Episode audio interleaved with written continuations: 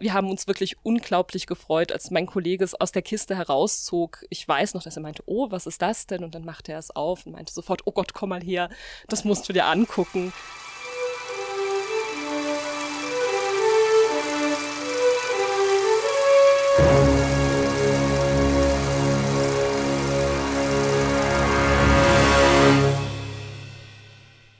Herzlich willkommen zur Filmgeschichte in Objekten, einem Podcast des DFF und in der Vorweihnachtszeit. Ich bin Naima Wagner, ich arbeite in der Presse- und Öffentlichkeitsarbeit des DFF und ich spreche in unserer heutigen Weihnachtsfolge mit meiner Kollegin Deborah Klassen, zuständig für die Zeitschriften und das Textarchiv des DFF in der Deutschen Nationalbibliothek.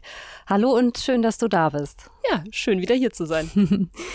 Wir wollen uns heute ein Objekt anschauen, das mit Weihnachten zu tun hat. Das letzte Mal haben wir beide, glaube ich, über Filmzeitschriften gesprochen. Das ist schon einige Monate her. Heute soll es im weiteren Sinne um Weihnachten gehen.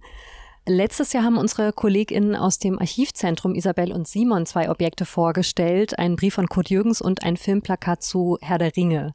Herr der Ringe ist ja für viele so ein Film, der zu den Feiertagen dazugehört, also der irgendwie zu einer Tradition geworden ist. Gibt es so einen Film für dich zur Weihnachtszeit auch? Ja, das ist allerdings mit etwas mehr Weihnachtsbezug. Es ist nicht Weihnachten ohne den kleinen Lord. Der muss sein. Jedes Mal. Und zwar erst wirklich ganz kurz vor Weihnachten. Der darf nicht vor dem vierten Advent kommen. Mhm. Natürlich auch ein absoluter Weihnachtsklassiker so wie der Film, über den wir heute ähm, auch sprechen. Ja, erzähl mal, was hast du uns denn für ein Objekt heute mitgebracht? Ich habe euch heute mitgebracht etwas, was bei uns im Textarchiv eher außergewöhnlich ist, weil es nicht einfach nur Papier und Schrift drauf sind, sondern es ist tatsächlich ein 3D-Objekt. Davon haben wir nicht ganz so viele.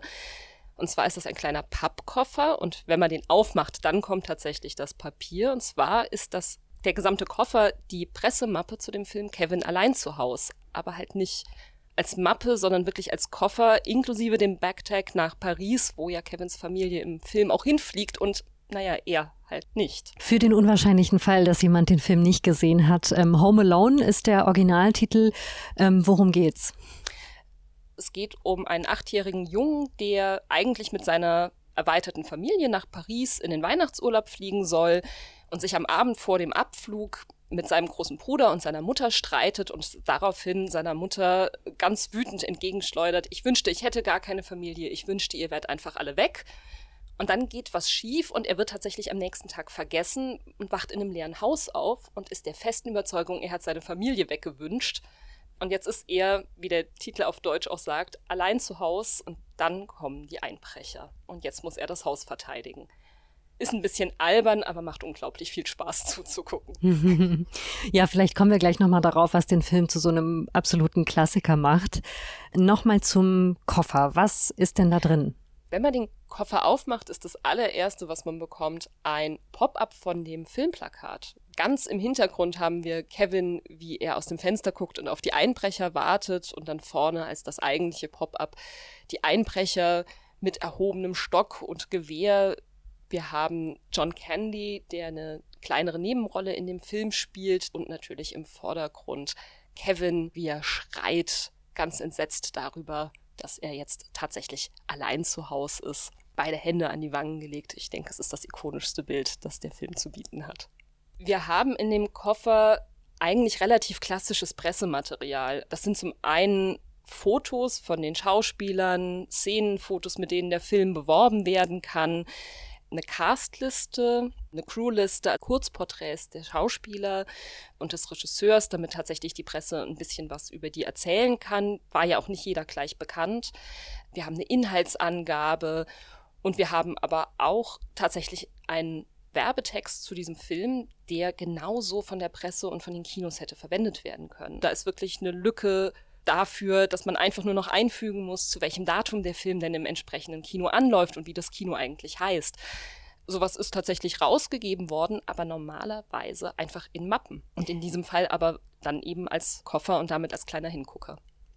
Wie wurde oder wie wird denn Pressematerial normalerweise verschickt? Und hast du noch ein paar andere Beispiele für so eine ungewöhnliche Präsentation? Also normalerweise waren das wirklich relativ schlichte Mappen. Bei manchen Filmen waren dann vielleicht die Mappen selber ein bisschen hübscher gestaltet. Das war auch nicht immer der Fall. Das ist eigentlich eine relativ trockene Geschichte.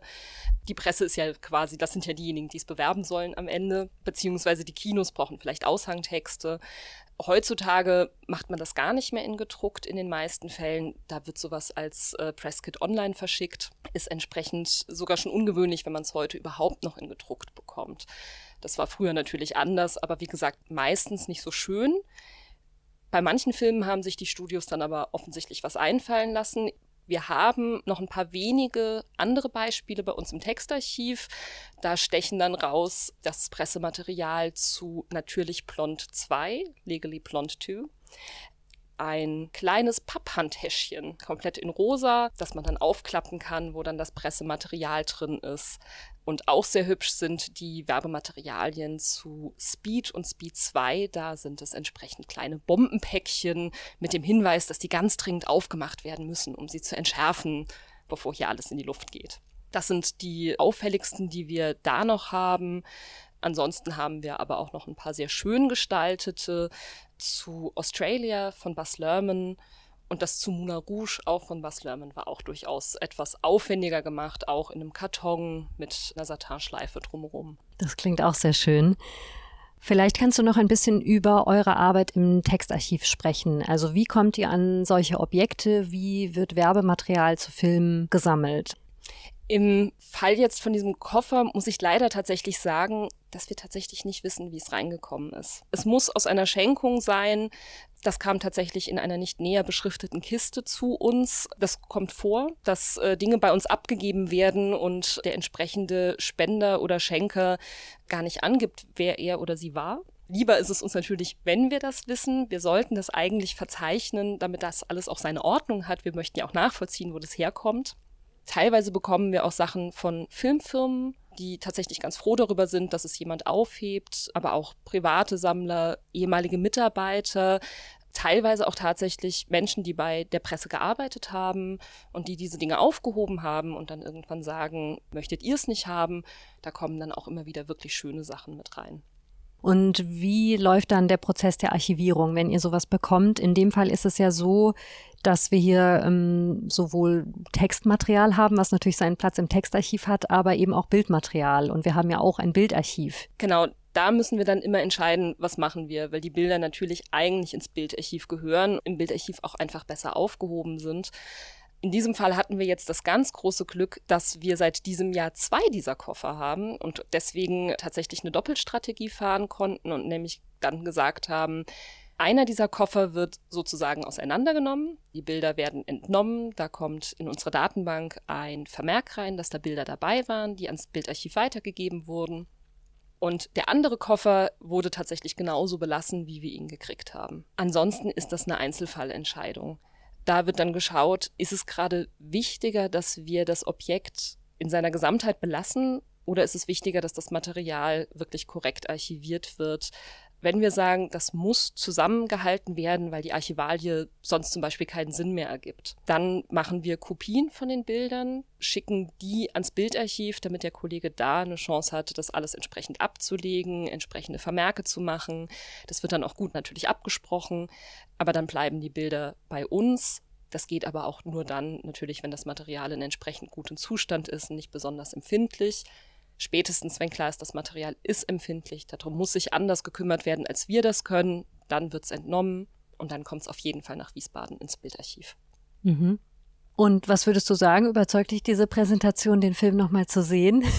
auf jeden Fall also es hat wahnsinnig Spaß gemacht, als wir das wirklich gefunden haben. Wir haben uns wirklich unglaublich gefreut, als mein Kollege es aus der Kiste herauszog. Ich weiß noch, dass er meinte, oh, was ist das denn? Und dann machte er es auf und meinte sofort, oh Gott, komm mal her, das musst du dir angucken. Also wir hatten tatsächlich einfach nur wahnsinnig viel Freude damit. Und auch als dann der zweite Koffer dann in einer anderen Kiste aus derselben Schenkung dann noch dabei war, haben wir den an den Masterstudiengang Filmkultur in einem Seminar weitergegeben, haben gesagt, jetzt darf den da jemand aufmachen. Und da waren wir uns gar nicht so sicher, ob die sich eigentlich genauso freuen, weil natürlich klar ist, da ist das vielleicht gar nicht mehr die ganz große Kindheitserinnerung, aber auch da kam sofort ein, oh, ist das schön. Also es war ganz, ganz herrlich. Und ich kann ehrlich gesagt zum ersten Mal seit Jahren gar nicht mehr drauf warten, mir den Film wieder anzugucken. ja, der Film ähm, kam 1990 raus, also ist, ist ungefähr so alt wie ich und ist seitdem, also seit mehr als 30 Jahren, auch ein absoluter Weihnachtsklassiker. Was meinst du denn, was macht den Film zu so einem absoluten Klassiker? Gut, zum einen natürlich diese ganze Optik. Es schneit, wir haben auf jeden Fall Schnee, irgendwo läuft ein Weihnachtsmann durchs Bild, überall ist Weihnachtsbeleuchtung, es glitzert und blinkt, aber natürlich auch die ganze Thematik. Also, dass da ein Kind an Weihnachten alleine sitzt und dann in dieser doch recht kapitalistischen Gesellschaft und sehr materialistischen Familie, die da dargestellt wird, am Tag vor Weihnachten zu so einem Kaufhaus Weihnachtsmann geht und dem sagt, ich will gar keine Geschenke, ich will meine Familie zurückhaben.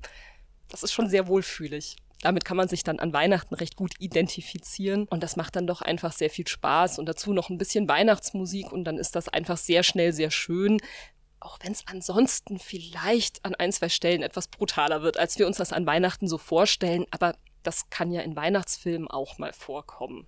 Das ist ja nicht der einzige, wo das passiert.